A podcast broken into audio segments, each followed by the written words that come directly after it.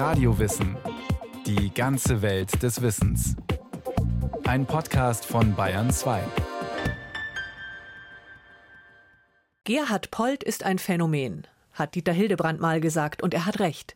Seit den 70er Jahren steht Polt auf der Bühne, spielt in ausverkauften Sälen, dreht Filme, bekommt Preise. Er wird verehrt von den Linken und geachtet von den Konservativen.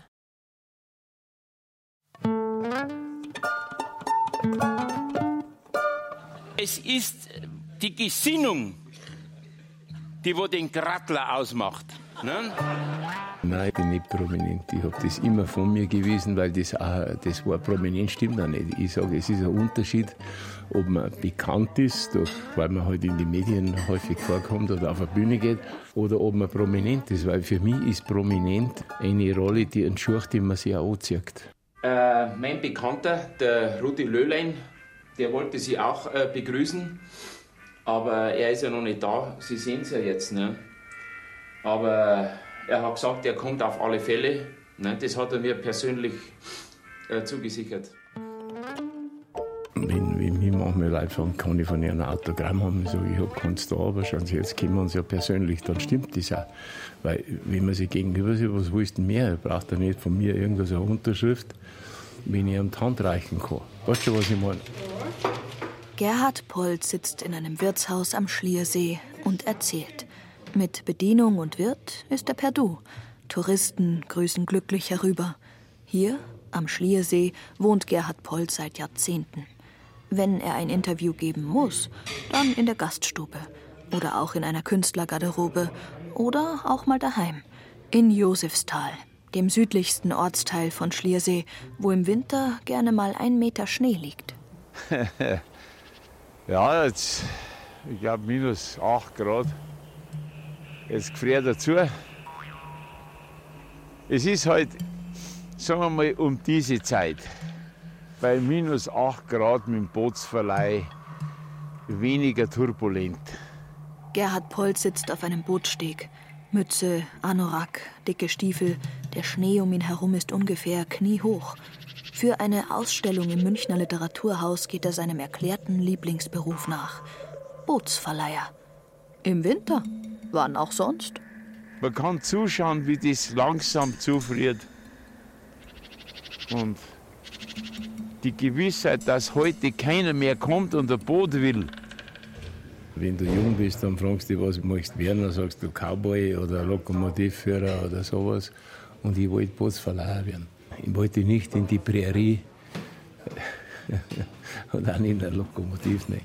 Bootsverleiher, das war für mich diese Ruhe und diese, dieses Beschauliche aus meiner Sicht, halt, wie ich es gesehen habe, und die Freundlichkeit und da sitzen.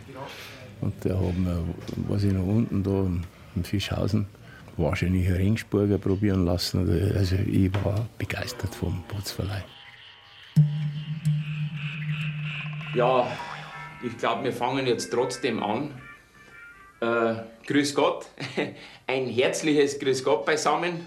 Ja, Friere, ja, Friere. Äh, wie sagt man, der Schrei nach der Bühne war bei mir nicht da. Aber es hat halt Leute um mich herum gegeben, die gesagt haben, geh hin, komm Max. Anfang der 70er Jahre. Gerhard Polt ist Anfang 30 und noch nicht lang mit dem Studium fertig. Unter anderem Englisch und Politik in Göteborg und München. Jetzt arbeitet er als Übersetzer und Lehrer für Schwedisch und Englisch.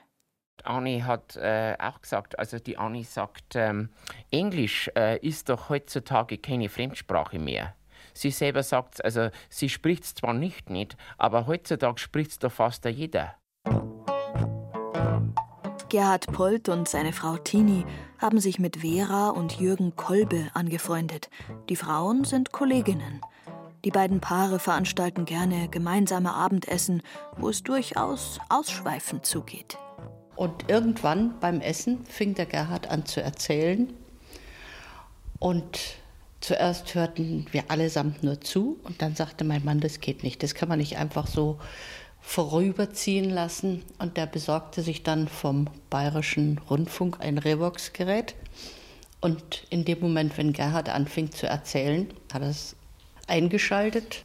Da sind entstanden bei uns in der Küche Klassiker wie Nikolausi und Osterhasi und sowas nicht. Die Professoren und die ganze, ganze Milieu dieser Straße hat er reproduziert, hat er lebendig werden lassen. Das war so ungeheuerlich, das musste festgehalten werden. Die Bänder bringt Kolbe einem Freund beim Hessischen Rundfunk. Der macht daraus ein einstündiges Hörspiel, das 1976 gesendet wird. Titel Als wenn man ein Dachs wär in seinem Bau. Thema Entmietung und Sanierung in der Münchner Maxvorstadt, da wo Polt größtenteils aufgewachsen ist. Urbanes Cityplanning ist natürlich keine Sache von bösen Buben, die durch die Stadt streichen mit der Spitzhacke. Natürlich wurde mancher Stahlbeton-Skelettbau errichtet, wurde mancher Waschbeton. Dadurch, dass einfach viele dieser Städte einfach ausgerannt worden sind. Das heißt, diese Kultur des Handwerklichen, Kleingewerblichen, das ist einfach ziemlich weit ausgelöscht worden. Das haben sie wirklich erledigt. Damals hat man Luxus saniert gesagt, heute sagt man gentrifizieren. Weil es immer sagen bei mir, weil schon der zweite Gast gestorben war im Lokal. Ne? Ja, freilich, Leute suchen sich das ja auch nicht aus, wo sterben, wenn sie halt im Gastraum sterben. Viele Figuren, die später das Polt-Universum bevölkern, tauchen hier zum ersten Mal auf. Der seine Gulaschsuppen auf Vordermann bringende Wirt, die Frau Mitterwieser, der Herr Chabobo. Das Hörspiel ist ein irres Stück, das den Verfasser aber noch nicht zum Berufshumoristen macht. Stattdessen trifft der in München seinen ehemaligen Nachbarn aus der Maxvorstadt wieder, Hans Christian Müller. Der hat so Strickjacken gehabt, die so lang waren. Der hat wie so einen Passgang, der ist immer so geschlagst. Das war so, so, so eigenartigen Gang hat der gehabt. Ja. Der Gerhard hat ab und zu mal äh, ziemlich große Feste im Rückgebäude gemacht. Und wie ich dann so 16 war, bin ich da auch schon mal mit hintergegangen. Und da ist es aber recht zugegangen und war lustig und so. Hans Christian Müller hat, als sich die beiden wieder begegnen, gerade ein Regiestudium an der renommierten Falkenberg-Schule abgeschlossen. Jetzt inszeniert er im Privattheater Die kleine Freiheit, eine schräge Revue. In tragenden Rollen seine damals frisch angetraute Frau, Gisela Schneeberger, ebenfalls Absolventin der Falkenberg-Schule, und bald der Gerhard. Das war eigentlich so, weil der Jochen Busse hätte damals da mitspielen sollen und der ist eben ist der ans Komödchen engagiert worden. Und dann hat die Gisela gesagt, hey, der Gerhard, der hat doch so gute Sprüche drauf, fragen doch einmal, ob und so. Und haben Gerhard angerufen, ja, haben wir ausprobiert. Und dann bin ich halt eher Nolens, Olens da hingegangen. Und alle haben eigentlich total begeistert Kritiken über ihn geschrieben und was das für ein Mensch ist, der da plötzlich auf der Bühne auftaucht. Also er hat eigentlich wirklich mit seinem ersten Auftritt schon abgeräumt. Gerhard Polt ist eine Entdeckung, die noch gemacht werden muss, schreibt damals hellsichtig die Süddeutsche Zeitung. Und der Münchner Merkur vergleicht Polt schon damals mit Karl Valentin, was Gerhard Polt bis heute nicht hören mag, weil er selbst Valentin viel zu sehr verehrt. Gisela Schneeberger? Der Gerhard und ich, wir waren das Liebespaar und dann gab es einen Erzähler, der dann immer äh, dazwischen die Story erzählt hat. Und der Gerhard halt, wenn der Erzähler gesagt hat, ja, und er, äh, was hat er zum Beispiel gesagt? Er umarmte Susanne und dann hat der Gerhard so äh, die Umarmbewegung machen müssen und das war irgendwie so, so leicht tölpelhaft. Gerhard, entschuldige, aber ich glaube, er war sich dessen gar nicht bewusst und das war irgendwie so saukomisch der Gerhard ist da irgendwie, glaube ich, in der Münchner Szene gleich entdeckt worden. Weil es hat ja immer Leute gegeben und die gibt es ja auch heute noch, die wollen Musiker werden, die wollen Schauspieler werden, die wollen was da für was werden. Aber ich habe ja gar nicht gewusst, diesen Beruf in dem Sinn, was das ist oder so. Und da bin ich halt da reingekommen. Polt geht jetzt schon mal freiwillig auf die Bühne. 1977 nimmt er zusammen mit dem Energiebündel Hans Christian Müller die erste Platte auf, den Erwin. Ich war gestern im Konzert, also wirklich Melodien waren da, also herrlich, einfach. Wie war jetzt die eine, dieses da, da, da, da, na, na, halt Müller so. arbeitet in der Zeit am Schillertheater in Berlin. Sein Chef, der Intendant Hans Lietzau, findet die Erwin-Platte lustig und schlägt Müller vor, diesen Gerhard Polt doch mal in Berlin auf die Bühne zu bringen. Das Starschau her, das war auch so eine Revue, haben wir halt dann geschrieben. Das ist irre gut angekommen, aber zum Teil wahnsinnig verrissen worden. So gespaltener Arsch, also sagt man, so konträr habe ich das selten erlebt von das muss man erlebt haben und muss man hin über so ungefähr, dass der Lietzau von allen guten Geistern verlassen ist, dass er solche Infantilisten wie uns, die doch ehemals große Bühne zur Pflege von Banalitäten überlässt und so ungefähr, also so richtig hammermäßig verriss, ja. Infantilisten, die Banalitäten pflegen. Auch in dieser Kritik steckt schon einiges an Wahrheit, die das Duo Polt-Müller noch unter Beweis stellen wird. Die zwei Infantilisten jedenfalls fühlen sich gut erkannt und drehen ein paar Videos. Die Kassetten bringen sie in München zur Bavaria. Die Verantwortlichen sind angetan und lassen die zwei ihre Berliner Revue in abgewandelter Form fürs Fernsehen produzieren samt einer der bis heute berühmtesten Nummern, in der Polt schon mal andeutet, wie viel gemütliche Gemeinheit in seinen Figuren stecken kann. Jetzt passen Sie mal auf. Du, Meiling, hol mal die Zigaretten, die da drüben liegen. Jetzt schauen Sie. Die Zigaretten sollst holen. Hol's einmal, ja, und die Zündhölzel. Geh mal schnell. Ja, geht doch einmal. Ja, Herrgott, das, wissen Sie, das Deutsch, das ist. Ja, brav, genau, ja, bring's her. Da, ja, brav, Dankeschön, mein Ling. So, jetzt darfst du dich wieder setzen. Danach drehen Polt und Müller im Auftrag des Bayerischen Rundfunks die ersten Nummern von Fast wie im richtigen Leben. Nur zwei Monate nach Da schau her läuft schon die erste Folge am Samstagabend in der ARD. Haben Sie schon mal eine Cuisson gegessen, eine Cuisson à la Cour de Bouillon? Oder, oder eine Volaille de Presse à la Broche? Ach, Sie meinen Barthuhn? Ach, Nein, eine Poulard de Presse äh, de äh, Trophée Mer de Brassier oder eine Popette de Beau. Nicht? Und dazu einen Chablis. Wer in Bayern etwas auf sich hält und einen Fernseher hat, schaut sich das an. Die Leute spüren, da sind zwei, besser gesagt drei. Gisela Schneeberger ist von Anfang an mitprägend, die etwas über das Leben zu erzählen haben. Alltagsbeobachtungen, wie bei Loriot, aber die Sketche sind nicht von vornherein auf maximale Komik angelegt, sondern absurd, manchmal ziemlich traurig, oft eisenhart. Die Familie Stuhlmann hat auch unterschrieben. Okay, ja. Mhm. Bloß der Herr Opitz nicht. Ja, wieso unterschreibt er denn nicht, der Feigling? Nein, er sagt, das sind bei ihm persönliche Gründe. Mhm. Der war doch im KZ. Okay, man muss doch einmal vergessen können. Ich meine, das ist doch hier ganz was anderes. Ja, mei. Wir sind doch hier in. Müller will als Regisseur und Co-Autor eine Geschichte erzählen. Polt in allen Ausformungen den Menschen darstellen. So hat es sinngemäß ein ehemaliger Produzent der beiden einmal ausgedrückt, und das trifft es ziemlich gut. Der gemütliche, fast behäbig wirkende Gerhard Polt mit den dicken dunklen Locken und der dünne, quirlige Hans Christian Müller mit der wuschligen Sponti-Frisur scheinen sich perfekt zu ergänzen wir haben uns halt getroffen und haben uns von der Begeisterung tragen lassen. Wenn wir keine Begeisterung gehabt haben, haben wir einen Kaffee oder einen Wein gesoffen und haben es bleiben lassen. Das hat gar keinen Sinn. Ja, aber wir haben eigentlich immer Geschichten gehabt. Wir haben uns äh, gegenseitig, wir haben einfach nur geredet und haben so stichwortmäßig mitgeschrieben und geschwind notiert und irgendwelche Pointen halt wörtlich gleich formuliert und so zeigt.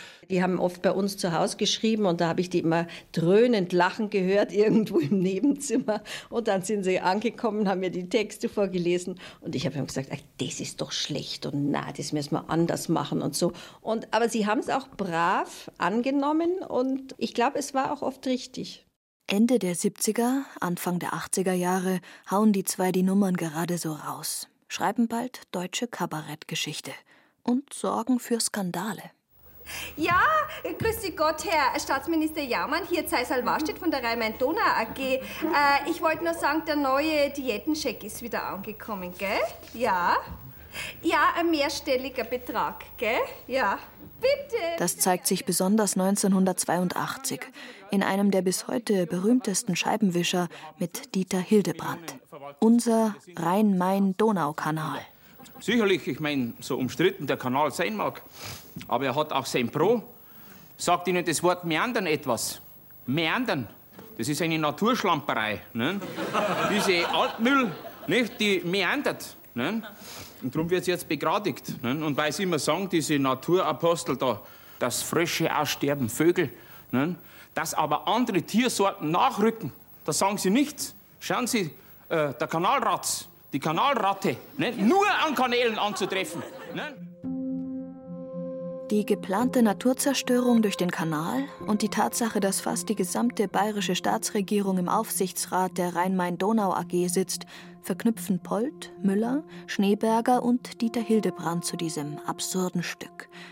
Bayerns Ministerpräsident Franz Josef Strauß tobt und der BR droht, die ARD-Sendung Scheibenwischer künftig nicht mehr auszustrahlen, was er übrigens sechs Jahre später bei einer anderen Folge tatsächlich tut.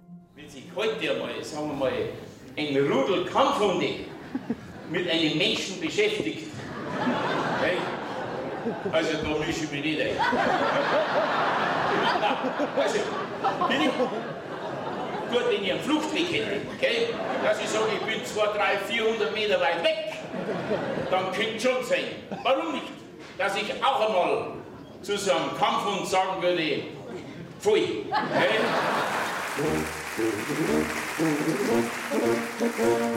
Gerhard Polt im Festsaal. Bierzeltatmosphäre. 800 Menschen toben. Der Satiriker bedient Klischees, bringt derbe Späße, lästert über Bürokratie und japanische Autos. Er holt das Publikum auf seine Seite, sagt, was viele denken und geht dann genau einen Schritt über die Schmerzgrenze. ob ich an die Ukrainer gebe. Das ist so. Ah, fragt er. Ne? Ich habe noch gesagt, also wie stellen Sie sich denn das vor, Herr Bimmelmann? Die Ukrainer, die kann ich nicht geben. Weil die erst einmal gehören die gar nicht mehr. Weil die gehören meinem Schwiegersohn, habe ich gesagt. Weil, Das macht ja das aus, was der Gerhard macht. Dass man dadurch eigentlich erst einmal also eine gewisse Irritation merkt. Dass sie die so einschleicht und, und eigentlich nie belehrend daherkommt, sondern eigentlich eher ein Erkenntnisprozess ist, der sich beim Zuschauer breit macht und durchsetzt. Das macht dann Gerhard auch so wertvoll und macht dann Gerhard zum Satiriker. sagt Hans Well, der mit der Biermöselblasen fast 35 Jahre quasi ständig mit Polt auf der Bühne war. Hans Christian Müller, Nehmen wir diese Geschichte mit dem Bauunternehmer, der Sanierer. Ja, nur so als Beispiel. Wenn ich das irgendeinem Schauspieler den Text in die Hand drücke, dann ist es nur noch ein unsympathischer Arsch. Der Gerhard bringt es rüber, diesen Typen, obwohl man ihn furchtbar findet, dass man ihm trotzdem gerne zuhört und interessiert zuhört. Und das geht nur, wenn ich die Aura von solchen Kameraden tatsächlich einfangen kann und rüberbringen kann. Schauen Sie hier, die alte Frau, die wo da herin gewohnt hat, die hat sie, wie, wie, wie, ja, wie der Blutegel, die hat sie direkt festzuzelt. Ne? Dann sagt die Frau zu mir, sagt sie, Herr Arnold, bitte, bitte warten Sie, bis ich herausgestorben bin. Dann sage ich, ja, Frau, ne, Frau, ich hab nichts dagegen, wenn Sie raussterben, aber, aber doch nicht auf meine Kosten. Sie sind ja direkt defizitär. raussterben. Ja, aber bitte nicht auf meine Kosten. Gespenstischen Realismus nennen Polt und Müller selbst solche Szenen, aber so gespenstisch, um nicht zu sagen gruselig sie sind, eingefleischte Polt-Fans lieben sie oft am innigsten. Dieter Hildebrand, der immer wieder mit Polt gedreht und auf der Bühne gestanden hat, weil ein, ein, ein blitzartiges Erhellen der Wahrheit stattfindet. Man hat immer geahnt, dass da irgendetwas faul ist daran. Man hat es nur nicht erklärt bekommen, so genau. Und dieses einmal vorgeführt zu bekommen, in seiner ganzen Verlogenheit, das macht dieses grimmige Lachen. Oder, anders gesagt, wenn Polt die Brutalitäten des Alltags, die Abgründe im richtigen Leben auf seine Art vorführt, dann wirkt das auf viele Zuschauer ungemein erleichternd, weil da endlich einer ist, der die Gemeinheiten erkennt und sogar auf die Bühne bringt, die man selbst im Leben mit zunehmender Verzweiflung registriert. Ich glaube, dass es auch für ihn etwas Kathartisches hat. Ich glaube, dass er das braucht und dass er sich das gesucht hat und da, nachdem er autark ist, hat das auch gefunden.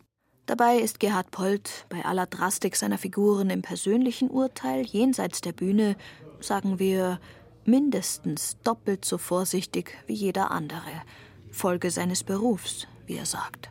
Du triffst so viele Menschen und das ist einfach das Tollste, dass du ein Bild kriegst über das, was durch so eine Gesellschaft alles geht und wie, wie weit eine Gesellschaft ist, dass das ein unermesslicher Raum ist und dass du eigentlich vorsichtig sein musst zu sagen, die sind so oder wir sind so, weil das mir, wer ist das mir? Ich weiß nicht. Ich kenne nur einzelne Menschen und einzelne Schicksale. Und ich habe mir das versucht abzugewöhnen, von diesem Mir also zu reden. Sie wissen genau, dass wir in der Anlage eine Grillverordnung Ja, haben. einmal im Jahr darf man grillen. Ja, ja. Und was haben Sie gemacht? Ich weiß es ganz genau. Sie haben letzten September acht Würste waren genehmigt. Ja, im letzten Gell? Jahr. Und was Sie da aufgeführt haben, gell, das ist eine Fleischorgie. Herr Brezner, Sie sind doch auch eingeladen. Ich habe erst mit jemandem darüber geredet und gesagt, der Spruch Spaß beiseite ist mit das Schlimmste, was ich kenne. Das heißt, jetzt wird es ernst, also praktisch wichtig. Das Gegenteil müsste der Fall sein. Ernst beiseite und jetzt fängt der Spaß an, weil dann wird man produktiv, dann kommt was. Gerhard Polt will eine Geschichte erzählen. Er will den Leuten eine Gaudi bereiten. Das Wort wird unterschätzt, sagt Polt. Eine Gaudi sei viel mehr wert als eine politische Ansprache. Und eine Botschaft? Fragen nach seiner Botschaft ärgern Gerhard Polt. Da können die Stücke noch so viel Wahrheit in sich tragen. Eine Geschichte erzählen und den Leuten eine Gaudi bereiten. Was soll man sonst wollen? Der Vorhang fällt. Der Vorhang fällt. Lichter gehen aus. Sie gehen aus. Das Publikum, es spendet den Applaus. Ein Applaus? Man hat geschmunzelt, man hat gelacht. Gelacht? Warum soll sich ein Mensch verändern, bloß weil ich eine Satire mache? Überleg dir das einmal. Jeder Mensch hat die Möglichkeit, theoretisch, rein theoretisch, dass er irgendwas für sich in Anspruch nimmt, was ihm eine Sichtweise verändert. Leute, die äh, was dargestellt haben in ihrer Art, was mein Leben, mein Denken, mein, mein, mein Empfinden verändert hat. Zum Beispiel jetzt der Karl Valentin oder in Horvath oder Leute, die ich halt gelesen habe, weil die erzählen mir was. Das finde ich interessant und das erweitert meinen Horizont. Oder manchmal sogar meine Sichtweise, ganz klar. Aber das ist ja kein Muss. Der Valentin hat da nicht einen Witz gemacht, damit ich mich verändere. Oder du. Weißt du, was ich meine? Der hat das halt gemacht. Und aus. Und aus ist die Laus. Und aus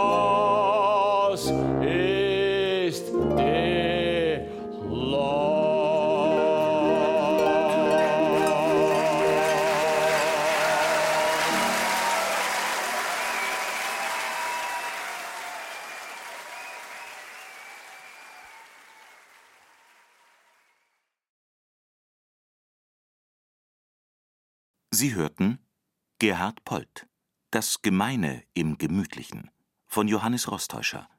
Gesprochen hat Laura Mehr. In der Technik Susanne Herzig. Regie hatte Eva Demmelhuber. Redaktion Nicole Ruchlack. Eine Sendung von Radio Wissen.